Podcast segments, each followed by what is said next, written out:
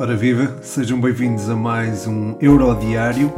É o episódio número 3 e este episódio até devia começar com uma música mais acelerada depois de todas as emoções que se viveram no Holanda, Ucrânia ou no Países Baixos, Ucrânia, como preferirem chamar à seleção holandesa. Eu não fico ofendido, espero que não fiquem ofendidos por chamar a Holanda à seleção holandesa. Bem, foi um jogo fantástico, eu acho que é melhor começar mesmo por isso, neste Eurodiário uh, por este jogo. Acho que foi uma partida onde a Holanda dominou na maior parte do tempo, na esmagadora maioria do tempo. Uh, acho que as subidas do Timber e do Blind no auxílio à pressão um, ofensiva foram bastante importantes. A dada altura, a Holanda não jogava com uma linha de 3, jogava com uma linha de 1, quase, que era o De Vrij ali atrás, e o Timber e o Blind davam auxílio ao meio campo, que por sua vez pressionava um pouquinho mais à frente o Luke, o Luke de Jong. O Frankie de Jong e o Inaldo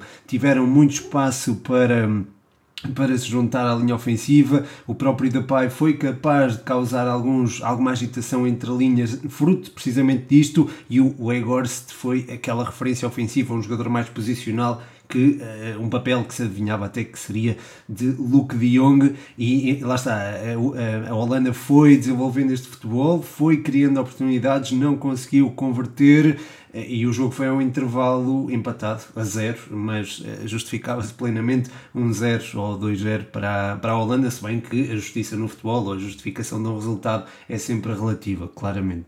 Uh, de qualquer forma, a segunda parte não trouxe novidades em relação ao jogo, o jogo permaneceu com a mesma toada, com a mesma tendência para o lado holandês, e o golo acabou por chegar com alguma naturalidade. Eu posso-vos confidenciar que estava a ver o jogo com o meu pai e quando a Holanda marca ele diz, pronto, olha, já não dava para aguentar mais e é verdade, fiquei com essa sensação. A Ucrânia não, não estava a correr demasiado sem bola, estava a ser demasiado desgastada a nível defensivo, a nível mental, isto também tem os seus impactos. E eu acho que esta pressão da Holanda acabou por dar frutos e eventualmente esses frutos apareceriam, mantendo a paciência, mantendo o mesmo ritmo do jogo. Uh, depois, Passados 7 minutos, uh, há outro golo, outro golo da Holanda que vem cimentar de facto esta, um, este domínio holandês. E após o segundo golo entra-se numa fase do jogo um pouco estranha em que a Holanda acaba por tentar gerir o ritmo do jogo. Mas esta Holanda não tem maturidade suficiente para gerir o ritmo do jogo.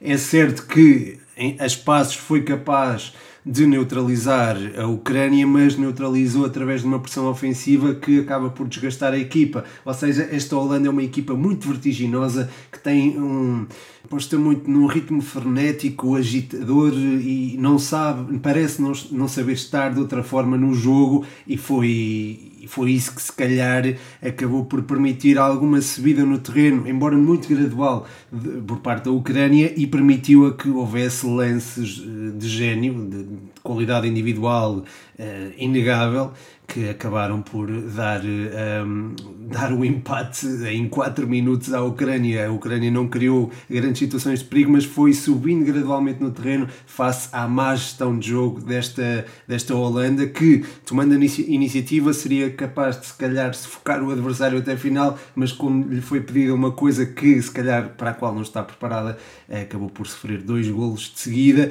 e, e que golaço foi, o golo do Yaramchuk foi incrível à entrada da área, a bola é, é, é enviada ao canto superior esquerdo da baliza holandesa. Depois, passado 5 uh, minutos ou 4 minutos, o próprio Yaramchuk, uh, uh, na sequência de um livro de bola parada, faz de cabeça o golo.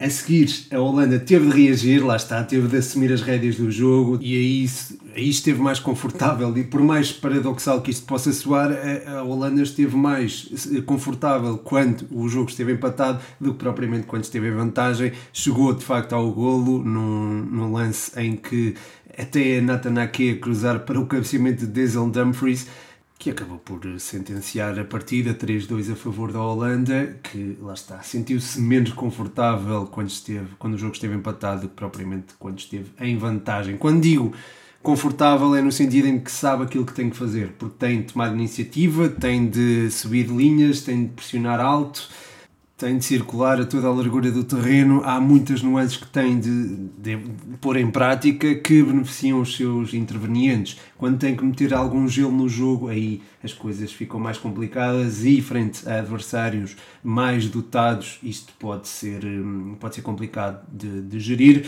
Para já, isso pode não acontecer, até porque os adversários do grupo poderão até nem ser eventualmente os mais, os mais difíceis, ou não, poderão não ser eventualmente candidatos ao título europeu. Ainda assim, a Áustria, e faço agora a passagem para esse jogo, a Áustria deu uma boa demonstração de futebol ofensivo frente à Macedónia do Norte. Eu sei que é um futebol ofensivo que não é, é apoiado num jogo mais curto, que é um futebol em que a bola vai passar, Bitzaril procura os elementos na profundidade. Aliás, foi assim que chegou ao primeiro golo, mas. Hum, esta Áustria tem que se liga.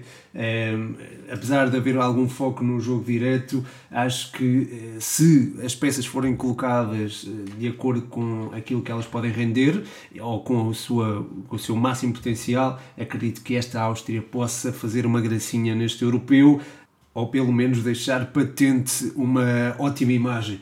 Um, eu acho que neste jogo isso não aconteceu, não houve a tal. Quer dizer, deixaram uma boa imagem, claro que deixaram, acabaram por vencer por 3-1 a Macedónia do Norte.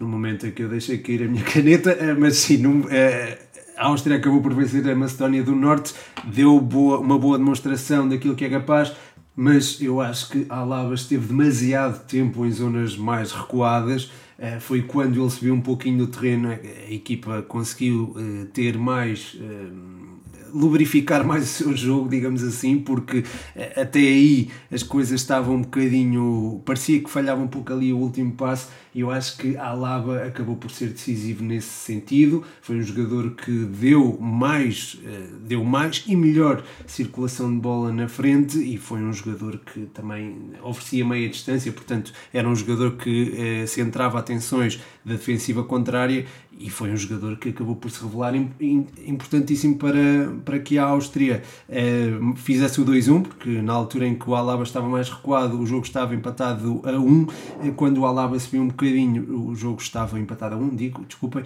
e depois, eh, quando ele subiu, as coisas mudaram e foi aí que eh, Gregorich marcou o 2-1, assistido precisamente por Alaba. Quanto à Macedónia do Norte, revelou uma, uma equipa muito combativa, muito solidária entre si e com linhas juntas quando isso era preciso. Essas linhas eh, alargavam quando havia espaço na, nas costas do meio-campo da, da Áustria e explorava-se então o contra-ataque. O gol chegou por via de um erro individual austríaco. Eh, mas mesmo assim acho que esta Macedónia também fez, eh, apresentou futebol suficiente para merecer esse mesmo gol de honra. Eh, foi apontado, como não podia deixar de ser, por Pandev, embora o Pandev se calhar tenha tido um dos gols mais fáceis da carreira. Eu acho que a ação do Traikovski foi muito mais importante do que propriamente a de Pandev. Quer dizer, foi o Pandev que encostou para dentro da baliza, mas a forma como o Traikovski reagiu, reagiu aos erros da defensiva austríaca acabou por dar, eh, permitir a Pandev eh, fazer o empate. Quero destacar também só a exibição do, do próprio Benes Bardi, que eu já, até já tinha falado dele no, no TikTok, falado entre aspas, mostrei alguns, algumas, alguns lances dele. Uh, gostei bastante da, da, exibição dele e do próprio Alioski, que se integrou, integrou muito bem na, em zonas de construção, quando isso foi necessário, e foi muito solidário a defender também quando isso era preciso. Mas sobre este Áustria-Macedónia do Norte, acho que não há muito a acrescentar. Ah, claro, há a acrescentar aquele gol do Arnautovic, fruto de uma boa jogada coletiva. Um, enfim, acho que não, não há muito mais a acrescentar em relação a este jogo. Depois, o Inglaterra-Ucrânia Tivemos um início avassalador da Inglaterra naqueles primeiros 20, 25 minutos. Acho que a defensiva croata não, não conseguiu respirar propriamente, digamos assim. E, e, eu acho que isso se deveu à, à intervenção do Calvin Phillips que acabou por se revelar crucial na recuperação de bola. O Calvin Phillips, eu imaginava-o jogar ali entre os centrais, no caso eram uh, Tyron Mings e John Stones, mas a verdade é que ele jogou mais adiantado, quase colado ao Mason Mount a recuperar bolas, que foi, foi uma coisa parva. Acho que a Inglaterra recuperou muitas bolas, esteve muito, muito forte na reação à perda da bola e depois, pronto, os homens da frente faziam o resto, o resto Mason Mount, Foden, Harry Kane e Sterling estiveram também globalmente bem, acho eu. É certo que na decisão as coisas podem não ter corrido bem, ou na finalização, neste caso, as coisas podem não ter corrido bem numa fase inicial. Um, depois, esses 25, 25, 30 minutos de grande domínio da Inglaterra acabaram por se ir esfumando, mas na segunda parte a Inglaterra voltou a ter esse mesmo domínio, voltou a entrar forte e o gol do Sterling uh, acaba também por surgir uh, nesse, nesse, nesse sentido. Acabou por abrir um bocadinho o jogo este, este gol do Sterling, mas a Inglaterra acabou por conseguir gerir a partida à sua maneira, não permitiu grandes oportunidades à Croácia, eu acho que não houve praticamente oportunidades por parte da Croácia. E aí há que dar mérito à inteligência do, do futebol inglês, da, do futebol de Inglaterra, que conseguiu gerir a partida a, a seu belo prazer. Acho eu, acho que teve sempre o jogo sob controle, mereceu, quer dizer, lá está, a justiça é sempre relativa, no futebol, claro está, mas enfim, acaba por ser um resultado natural face àquilo que aconteceu. 1-0 um ou 2-0, se calhar, 2-0 se calhar espelhava melhor aquilo que se passou em campo. Eh, acaba por ser uma vitória que deixa a Inglaterra com um ascendente importante sobre a Croácia, se bem que esta Croácia não me inspira muita confiança. Não sei como é que vai ser o, duelo entre a Escócia e a República Checa uh, e não sei como é que esta Escócia e esta República Checa se irão bater frente à Croácia, mas se se apostar muito no, no jogo físico, acredito que a Croácia possa sentir algumas dificuldades, aliás, como uh, acabou por sentir também frente à Inglaterra, embora a Inglaterra tenha-se focado a Croácia uh, no, no plano técnico também, portanto é, é, um bocado diferente, são futebol, é um futebol diferente, tanto o da Escócia como o da República Checa, relativamente ao da Inglaterra, mas eu acho que os croatas poderão sentir alguma dificuldade frente a estas duas equipas e talvez sentir algumas dificuldades no apuramento. Vamos ver como é que as coisas eh, continuam a ocorrer a esta Croácia, o Escócia e a República Checa também poderá dar-nos uma luz sobre o que é que podemos esperar destas duas seleções. A antevisão já foi feita a este jogo, podem eh, ouvi-la no Patreon, patreon.com.br futebol120 onde também fiz, aliás, a antevisão ao Polónia-Eslováquia e ao Espanha-Suécia. Eh, portanto, passem por lá, patreon.com.br futebol120. Por hoje, em termos de rescaldo, é tudo. Sintam-se à vontade para passar cá amanhã, porque há 120 respondes e há também o rescaldo aos jogos do dia.